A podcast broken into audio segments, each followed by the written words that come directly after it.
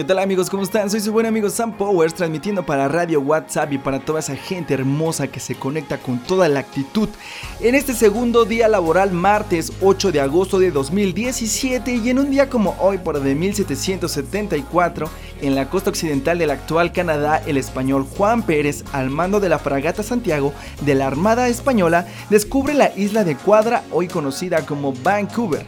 En 1945 la URSS declara la guerra a Japón e invade Manchuria y en el 2008 en Pekín, China, se inaugura la vigésima novena edición de los Juegos Olímpicos. Y la frase del día de hoy es... La felicidad de tu vida depende de la calidad de tus pensamientos. Marco Aurelio.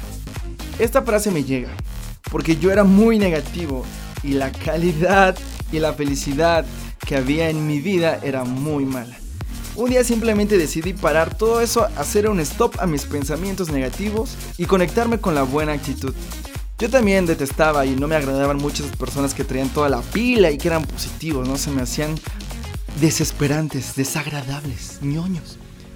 Pero me daba cuenta que ellos alcanzaban sus metas y avanzaban y yo por el contrario retrocedía. Así que decidí conectarme también con esa buena energía y bueno, aquí seguimos hacia adelante.